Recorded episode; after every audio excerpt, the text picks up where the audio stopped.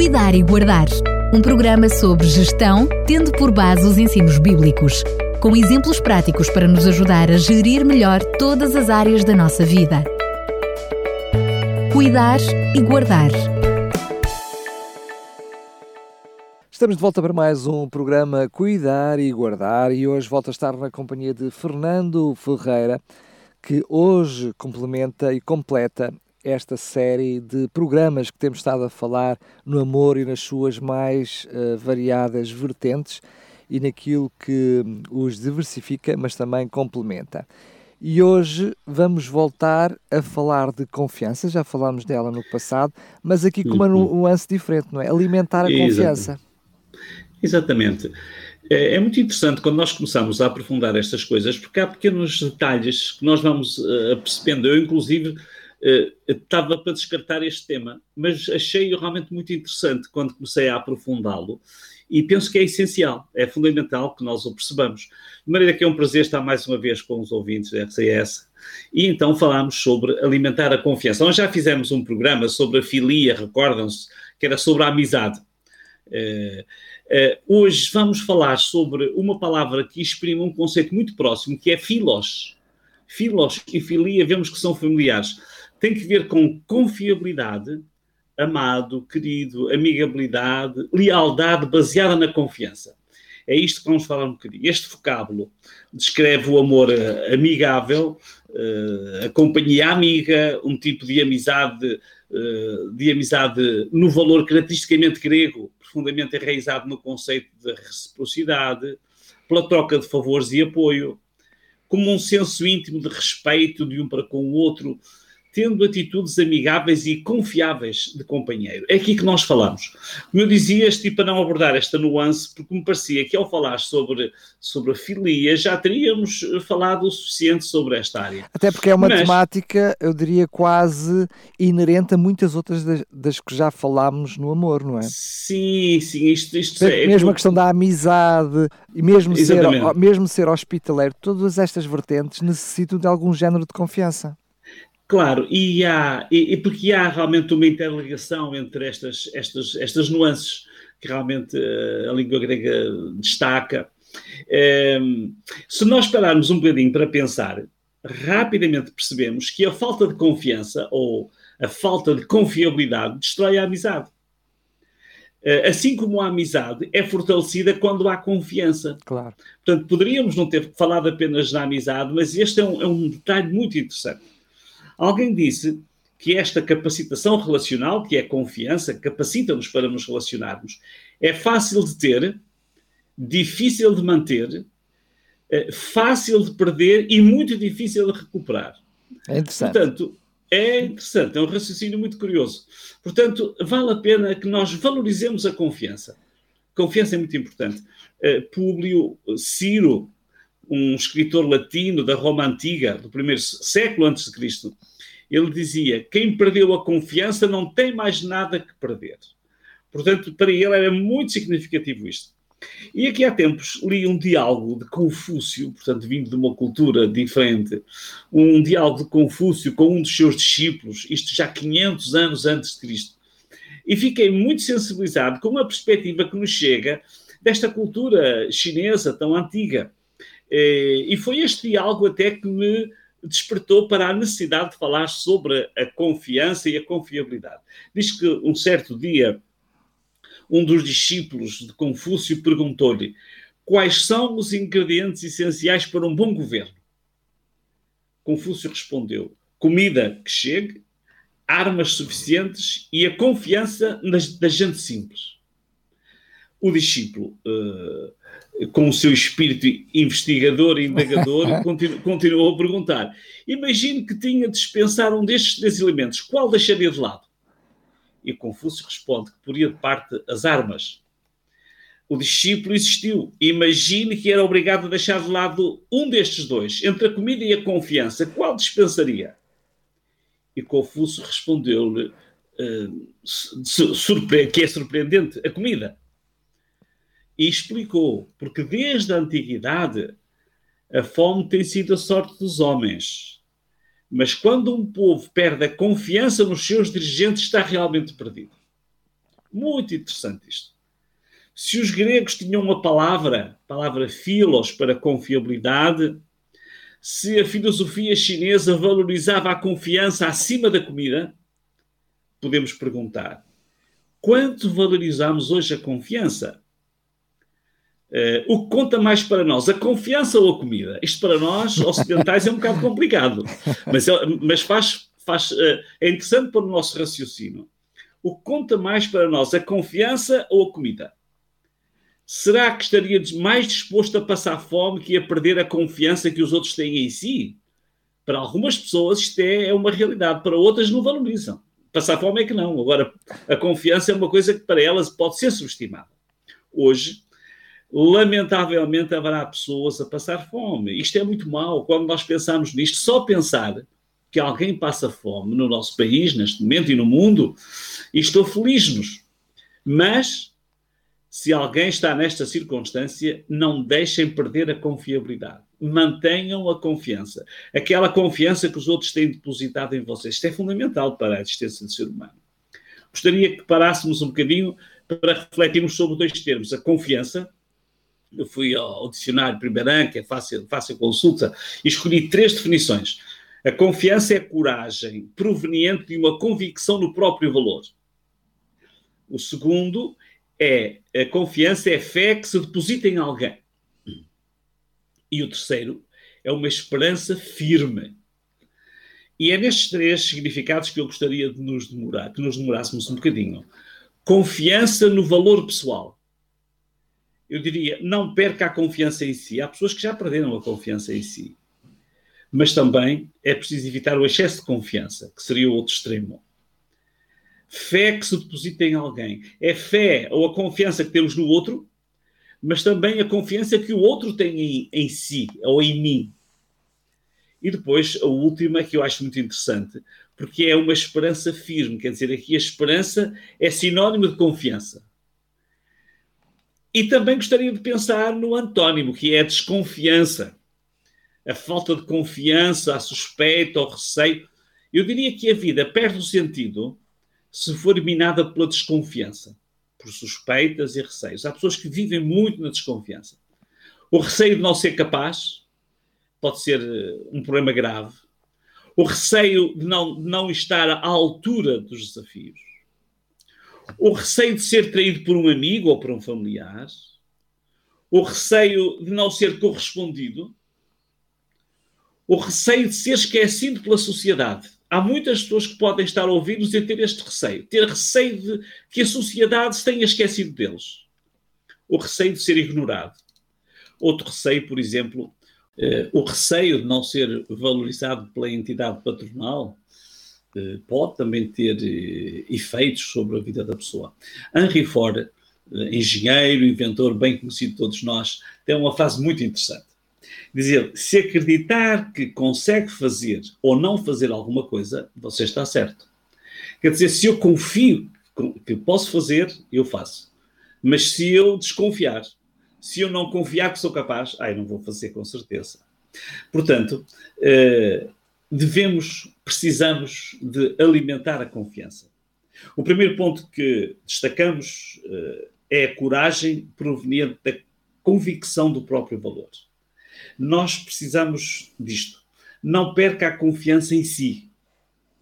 Mantenha a confiabilidade mas por outro lado, evite o excesso de confiança. Às vezes este equilíbrio não é muito fácil.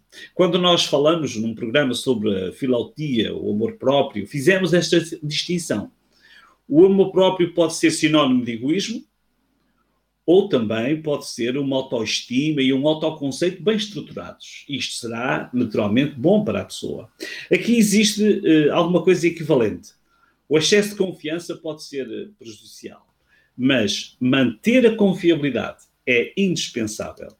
Encontrei uma frase muito interessante é, de textos judaicos que dizia que o homem que tem confiança em si ganha a confiança dos outros.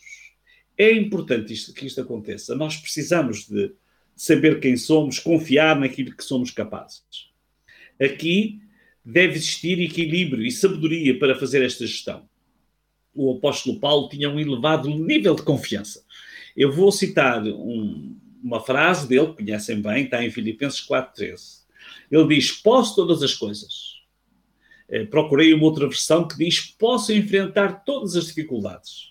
E uma terceira, que diz: Posso suportar todas as coisas. Quando nós ouvimos uma pessoa falar assim, podemos pensar que é uma pessoa com excesso de confiança.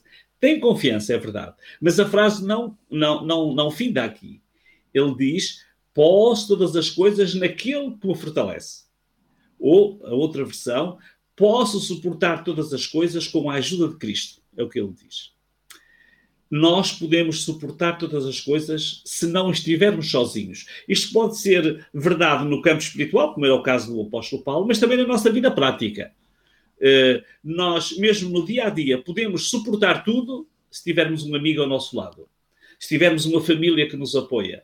Portanto, esta confiança é indispensável. Uh, e, portanto, a nossa confiança depende de, daqueles que estão à nossa volta também. A segunda dimensão da confiança é a fé que se deposita em alguém. Confie nos outros e inspire confiança em si. Se nós confiarmos nos outros, é mais fácil que eles possam confiar em nós. A confiança é um valor inestimável. Confúcio, como referimos, a chave é indispensável para um bom governo. Todo mundo anda à procura de bons governos. Procurem um governo em quem possam depositar confiança. Né? Ele, ele dispensava as armas. A comida poderia ser escassa, mas nunca poderia faltar a confiança. E é verdade, porque quando é eleições, quando há eleições no nosso país e noutros países, as pessoas vão votar em quem confiam. Eh, essa é uma realidade. Na prática, confie no seu filho. Ele vai ap aprender a confiar em si. Confie nos seus pais e eles vão confiar plenamente em si. Confie no seu cônjuge. Ele irá sentir que não pode trair essa confiança. Quando nós confiamos em alguém, essa pessoa em quem confiamos fica em, débito para connosco. É, inspire confiança. Nunca traia a confiança nós precisamos muito, muito de confiar uns nos outros. Carlos Drummond de Andrade, um poeta e um escritor brasileiro, ele dizia que a confiança é um ato de fé. E esta dispensa raciocínio. Quer dizer, quando nós confiamos, nós nem pensamos, porque confiamos. A terceira dimensão que eh, escolhemos eh, desenvolver é a firmeza da confiança neste mundo de incertezas onde parece que nada é seguro, eh, o dicionário define a confiança como uma esperança firme. Como é que nós podemos esperar que haja neste mundo uma esperança firme? Mas isto é muito importante para sobrevivermos. O dicionário faz este paralelo entre confiança e esperança firme. A fiabilidade da confiança depende de onde a apoiamos, em quem confiamos. Uh, usando uma ilustração, nós podemos comprar a, a confiança uma boa corda de escalada. A nossa segurança efetiva dependerá de onde ela estiver amarrada. Confiança é uma esperança firme. De pouco valerá investir numa boa corda de escalada se depois a fixarmos numa duna de areia. Uh, não podemos sustentar-nos naquela corda por melhor que ela seja. Em quem se pode ter uma confiança inabalável? É possível ter uma confiança a toda a prova? Precisamos de considerar que há sempre um risco dos humanos falharem. Mas nós mesmos podemos destruir e trair a confiança. Portanto, precisamos de encontrar um ponto firme onde possamos ancorar a nossa confiança a cosmovisão bíblica ajuda-nos a encontrar este ponto firme, onde amarrar firmemente a confiança. Encontrei uma frase de um amigo de Jó, portanto, uma frase milenar, mas achei interessantíssima. Encontramos em Jó, capítulo 8, 13 e 14, na versão livre, diz: Uma pessoa sem Deus é como se se pendurasse numa teia de aranha. Nada à sua volta lhe pode oferecer apoio seguro. É interessante, porque ele fala aqui em dois tipos de, de, de, de pensamento. Confiar em Deus eh, dá segurança. Mas se não, se não temos Deus, nada é seguro à nossa volta. A confiança em Deus interfere com a qualidade dos relacionamentos humanos.